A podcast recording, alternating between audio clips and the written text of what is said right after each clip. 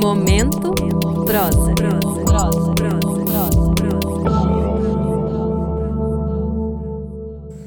Olá, meu nome é Lucas Litrento, sou escritor e realizador cinematográfico e vou ler um trechinho do romance A Morte de Virgílio, do escritor Hermann Broch, com tradução de Herbert Caro.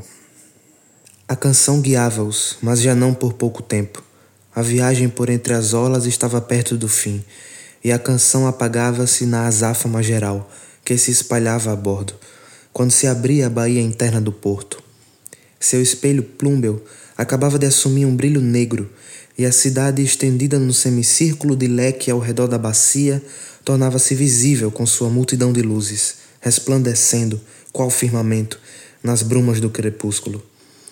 Subitamente começou a fazer calor, a esquadra detinha-se a fim de deixar a precedência a Naldo César, e nesse momento, também este fato ocorrido sob a branda inalterabilidade do céu outonal merecia ser memorado na sua infinita unicidade.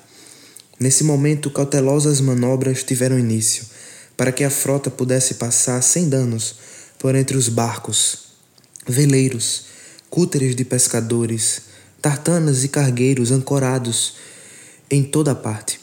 Quanto mais a frota avançava, mais se estreitava o canal livre, mais densamente se aglomeravam os cascos das embarcações que o ladeavam, mais cerrado se tornava o emaranhamento de mastros, cordames e velas ferradas, mortas na sua rigeza, vivas na sua quietude, raizame estranhamente sombrio, entrecruzado, heredado, que crescia tenebroso da cintilante, oleosa, escura superfície d'água, erguendo-se rumo à claridade imóvel do céu da tardezinha, preta teia de aranha, feita de madeira e cânhamo, a espelhar-se fantasmagoricamente embaixo, nas águas, atravessada fantasmagoricamente em cima do bruxuleio feroz das tochas de boas-vindas, que em todos os convéses os homens brandiam, ululando, Igualmente fantasmagórica era a pompa das luzes da Praça do Porto, que dela penetrava.